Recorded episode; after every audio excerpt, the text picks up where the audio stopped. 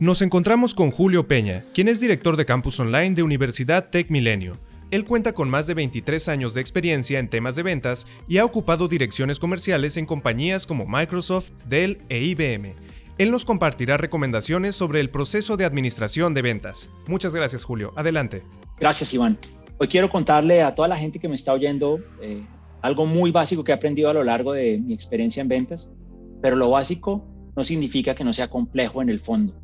Eh, y son variables que parecen sencillas, pero que requieren mucho análisis y muchísimo trabajo. Voy a tocar dos temas. El proceso del establecimiento de las rutas y el funnel, en un, del funnel de administración que le llamamos, y la otra parte que está muy relacionada a las dinámicas de los procesos de segmentación. En la primera parte, que es el principio de todo, de todo proceso de ventas, y voy a ser específico en los principios que tienen que ver con lo que llamamos el business to business, o sea, de empresas a empresas, hay seis variables que se deben considerar. Son seis variables que arrancaron eh, primero de cuatro, que son las cuatro P's de Kotler, y que se extendieron a dos P's adicionales. Voy a arrancar por la primera. Cada vez que yo arranque o inicio o desarrollo un proceso de ventas, tengo que tener muy claro qué voy a hacer con estas seis variables. La primera es el producto. Tengo que tener una clara definición del producto. ¿Qué voy a hacer? ¿Qué tipo de producto es? ¿Contra quién compito? ¿Cuáles son los beneficios? Las características, las desventajas, en fin, todo lo que esté alrededor del producto. La segunda P es toda la parte que tiene que ver con el place, con el mercado.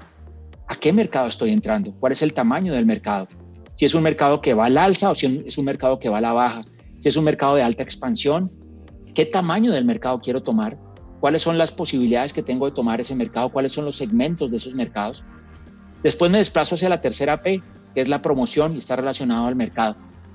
¿Cómo voy a mercadear el producto? Si es un producto que puedo mercadear uno a uno, o si es un producto que tengo que mercadear digitalmente, o si es un producto que tengo que mercadear a través de canales tradicionales. ¿Cuál es la forma en la que voy a dar a conocer mi producto? La cuarta P, el principio de Kotler, es todo lo que tiene que ver con el precio si el precio al cual estoy yendo es el precio correcto, es el precio que me va a permitir ser competitivo, es el precio que me va a permitir ir por el tamaño del pastel que determiné en la estrategia de, mercado. Finalmente incluye las dos P's extendidas. La primera es la gente, people. ¿Qué gente necesito para hacer esto? Tengo los vendedores, tengo los canales, tengo la gente correcta, he diseñado y la he capacitado de la manera correcta para terminar en la última de las P's, que está relacionada con el proceso. ¿Cómo defino yo mi proceso de ventas? ¿Cuáles son las herramientas para controlar el proceso de ventas? Si yo defino que necesito tener X cantidad de oportunidades para poder cerrar una oportunidad, yo tengo que definir dentro del proyecto que tenga o dentro de la herramienta que tenga, cuál es el número de oportunidades que tengo que traer, cuántas llamadas estoy haciendo, cuántas visitas estoy haciendo, si estoy vendiendo a través de socios o estoy vendiendo a través de marketplaces, cuántas visitas estoy teniendo, cuántas compras estoy teniendo, cuántos comentarios estoy teniendo de mi producto. Y cómo empiezo a retroalimentar toda la cadena completa, porque al final se vuelve un círculo en el que yo retroalimento toda la cadena. Vuelvo al producto, reviso la promoción, reviso si estoy viendo al mercado correcto, miro si tengo el precio correcto y miro si tengo la gente correcta. Y a través de ese proceso vuelvo nuevamente y reajusto. Estoy haciendo un proceso constante, constante de balanceo para que esas seis P's empiecen a sincronizarse de una manera correcta.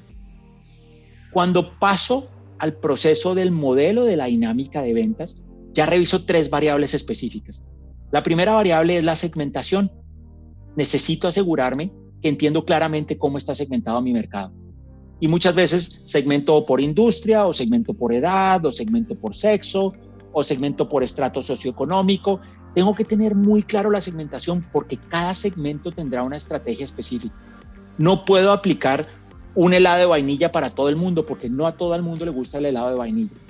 Después también tengo que entender cuáles son las rutas al mercado. Si yo voy a ir directo, si me voy a apoyar. Hoy en día, con todo el tema del COVID, nos hemos visto muy forzados a otro tipo de ventas, a otro tipo de compras, ¿no? Mucho más digitales. Entonces, si mi dinámica me obliga a tener una venta más digital, a buscar un marketplace donde tenga que poner mi producto, a identificar si puedo llegar al punto de tener hasta mi propio e-commerce, pero tengo que entender claramente cuál es esa ruta o si al final me voy a asociar con alguien y tengo un partner con quien distribuir mi producto. Y por último, todo lo que tiene que ver con el portafolio. ¿Cuál es el portafolio con el que voy a trabajar? ¿Cuál es la lista de productos que me van a llevar a que esas seis P's me hagan totalmente exitoso en el proyecto de ventas que tengo definido.